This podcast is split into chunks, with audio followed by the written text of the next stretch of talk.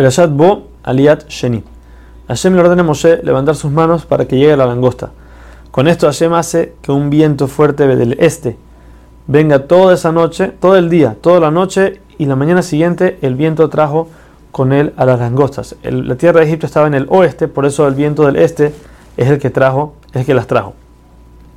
Las langostas llenaron Egipto, no se podía ver la tierra y se entiende, se comieron todo lo que había quedado, no quedó ninguna planta en Egipto.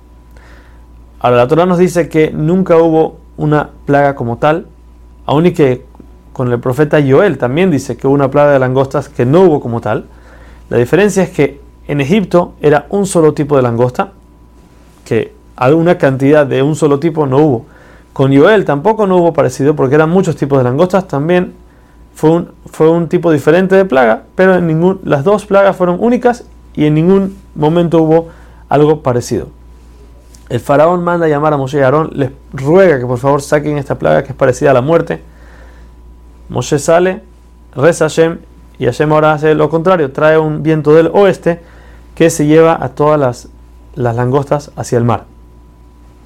Pero Hashem le endurece el corazón al faraón y de vuelta no manda al pueblo. Seguimos la siguiente plaga. Hashem le dice a Moshe que levante sus manos al cielo y de esa manera va a caer una oscuridad sobre Egipto.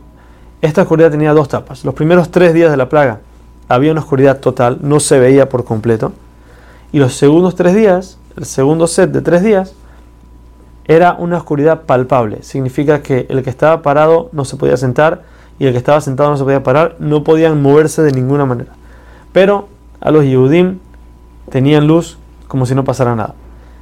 Dice Rashi que el motivo de esta plaga fue porque había muchos judíos en Egipto que eran renegados y no querían salir de Egipto. En esos tres días todos ellos fallecieron para que los egipcios no digan que sobre los judíos también cayeron las plagas.